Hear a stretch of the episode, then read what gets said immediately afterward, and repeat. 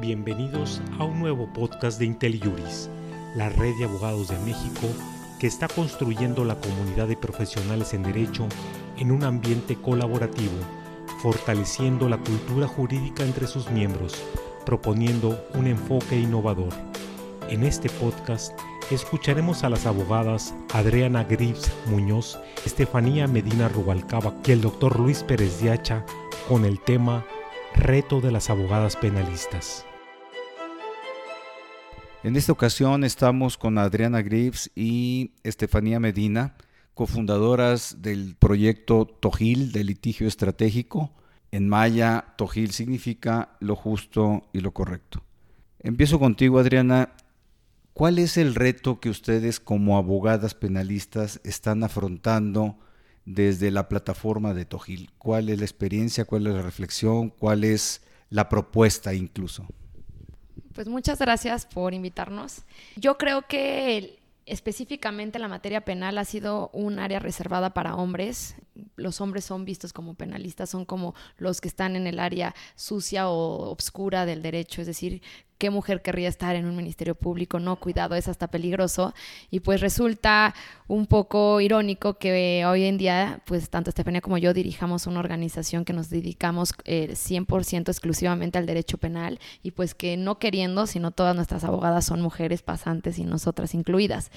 ¿Qué retos vemos a corto plazo? Pues fíjate que yo lo veo en muchos sectores, te voy a dar un ejemplo. El, el, 9, el paro del 9 de marzo, mucha gente se vislumbró y dijo qué lugares quedaron vacíos y se mostraron muchas fotos de salones de clases vacías, restaurantes donde acostumbran ir mujeres a desayunar vacíos, cuál fue el impacto desde que no hubo ese derrame o derroche de dinero.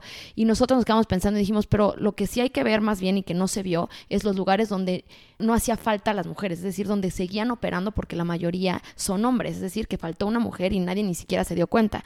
Y esos espacios justamente van a mostrar dónde las mujeres no han logrado entrar, que es todavía más preocupante. Claro, nos queda claro que los kinderes, pues la mayoría son mises y que en un hospital pues la mayoría son enfermeras, pero pues estas posiciones normalmente han sido ocupados por mujeres. ¿Qué sucede en un despacho penal? O sea, a lo mejor el día el 9 de marzo no hubo ninguna no hubo ninguna afectación porque probablemente no había mujeres abogadas penalistas o probablemente lo único era la secretaria. Entonces aquí como que lo que queremos ver es dónde las mujeres hemos ganado muchos espacios sí en ciertos sectores, pero a lo mejor esas las mujeres no hemos logrado permear otros sectores y yo creo que lo importante que te podemos rescatar el 9 de marzo es darnos cuenta cuáles son esos sectores en los cuales las mujeres no están queriendo entrar o no están pudiendo, más importante, entrar y hacer una carrera profesionalmente desarrollarse. ¿Y tú, Estefanía?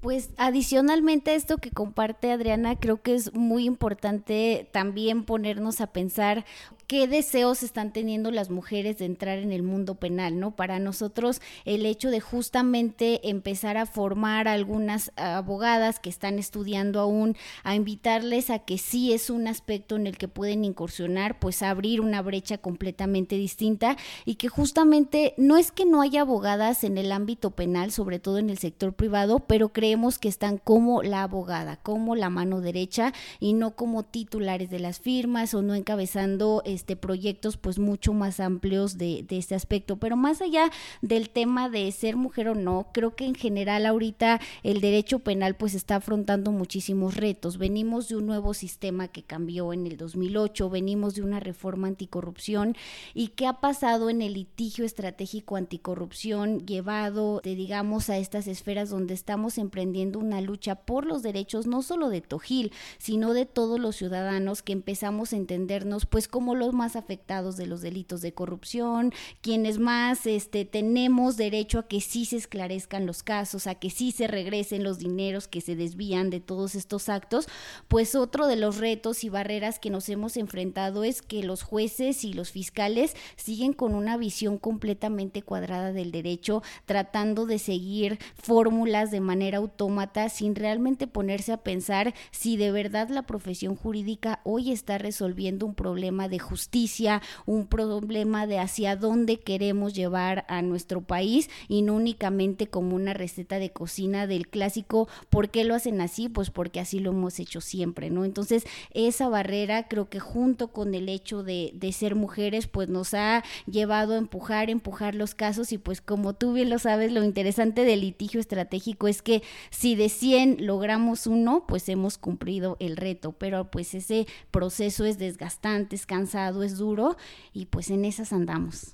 Adriana, en el día a día ustedes como abogadas deben sentir que hay un trato discriminatorio. ¿Es real? Mi percepción ¿Cómo lo están viviendo ustedes tanto en, el ámbito de la procuración de justicia como de impartición de justicia? Pues te voy a responder con un ejemplo que no voy a poner nombre ni colegiado ni lugar, pero un magistrado no hace mucho cuando entramos nos empezó a decir como, claro, no les vamos a negar su pretensión y es muy loable y es muy respetable la lucha que tienen y máximo en estos momentos que estamos viviendo como la primavera de las mujeres. Ya le dimos nuestros argumentos legales y en el momento de salir nos dice, bueno, muchas gracias niñas, adiós. Y yo, como niñas, o sea, somos abogadas, eso no lo hubiera hecho a, dos hombres de 30 años que entran a, su despacho a plantearle un problema. Entonces, no es que sea una discriminación, a lo mejor llevada, no, no he sido yo víctima de una discriminación llevada al extremo o al absoluto, pero esas pequeñas comentarios, ese pensamiento muestran detrás la, pues, el machismo que está intrínseco en pues, todos los hombres que trabajan en la profesión jurista. ¿Por qué Tojil nos hemos preocupado tanto este, de combatir la corrupción? Y un poco lo que retomando lo que decía Estefanía es porque todos esos recursos que se desvían, que no terminan en, programas sociales, en hospitales construidos, creo que los más afectados siempre son las personas o los grupos sociales marginados o vulnerables, que son las mujeres. Al final las mujeres que no lleguen los recursos para un hospital implica que si su hijo se, se enferma, generalmente las mujeres por los roles que han tenido socialmente son los que van a dejar de ir a trabajar porque van a estar cuidando al hijo, la mamá, a todos los enfermos de la familia, cocinándoles. Entonces, ¿qué quiero decir con esto? Las mujeres se ven muy afectadas cuando los recursos no llegan a programas sociales que están encaminados a empoderar a las mujeres, a ayudarlas a ser autónomas de manera económica. Y yo creo que la única salida en que vamos a lograr que las mujeres realmente logren esa equidad de que tanto estamos buscando y esa libertad que, que estamos buscando es cuando la mujer sea eh, es este, completamente autónoma económica, es decir, se pueda mantener económicamente y no dependa de un hombre. Entonces, la única manera de lograr eso es hacer políticas muy concretas en la cual impulsemos a las mujeres a tomar unos roles y a realmente percibir este, los recursos necesarios para ser o ser este, autónomas. Y creo que la corrupción le afecta mucho a esos programas sociales encaminados a empoderar a la mujer. Entonces, desde Tojil, pues tenemos una visión de sí proteger a la mujer en el día al día y las barreras que tienen cuando van y denuncian un delito de género, que pues ese es otro tema de se ven discriminadas y vulnerados sus derechos desde un inicio por ser mujeres y por tratarse de delitos de mucha complejidad como es la violencia familiar, pero además de eso la corrupción afecta a mi parecer directamente a grupos vulnerados como las mujeres y afecta a esos programas sociales que están encaminados a empoderar a la mujer. Entonces, pues sí, en Tojil hacemos como esa doble variación. Y Estefanía, para ti en el día a día, ¿qué significa ser abogada penalista? Pues creo que más que una discriminación, yo lo que lo entendería, he estado, he tenido la fortuna de tener distintos cargos en el sector público, en procuración de justicia, y pues ahora desde la trinchera de Tojil debo decir que nunca objetivamente me he sentido limitado, discriminado, o que no puedo competir o acceder a algún puesto o algún ejercicio particular de un derecho por ser mujer abogada. Entonces eso creo que es una fortuna y que también habla como de la apertura que sí se va dando en ciertos sectores pero como que es la parte negativa que creo que sí existe, yo le llamaría presunción. Es decir, las mujeres jugamos como con una presunción de que hay que probar. Es decir, la gente te recibe y te escucha y considera que hasta que expones los argumentos y eh, quizás a alguien le parece que son bastante articulados o sensatos o que hacen algún razonamiento, entonces tiene la presunción, ay mira, pero sí le entiende el tema, pero sí estudió, pero sí se lo sabe, entonces entonces lo juegas en esa vía. Y creo que nuestros colegas hombres, partiendo de un ejercicio muy simple como el que comentaba Adriana, de alguien de la misma edad, del mismo grado de estudios, entra como con una presunción a favor. Más bien si está en una sesión de trabajo, parece que tendría que decir algo muy burdo para que alguien le generara esa presunción en contra de no, el abogado no sabe o no conoce.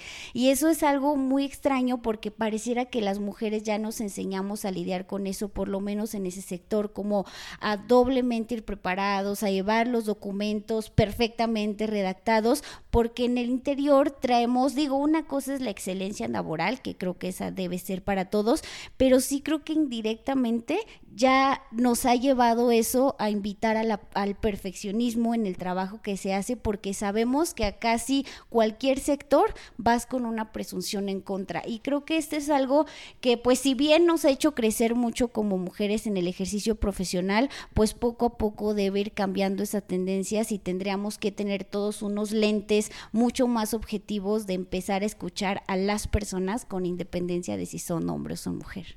Muchas gracias, Estefanía. Muchas gracias, Adriana. Muy ilustrativo lo que nos acaban de explicar.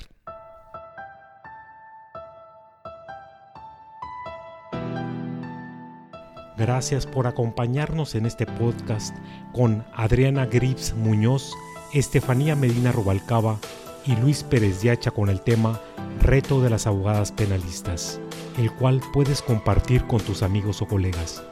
¿Tienes comentarios? Nos gustaría saber lo que piensas sobre nuestro contenido.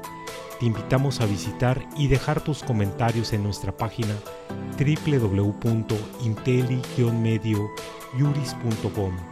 Así podrás formar parte de esta comunidad y encontrar otros temas de tu interés.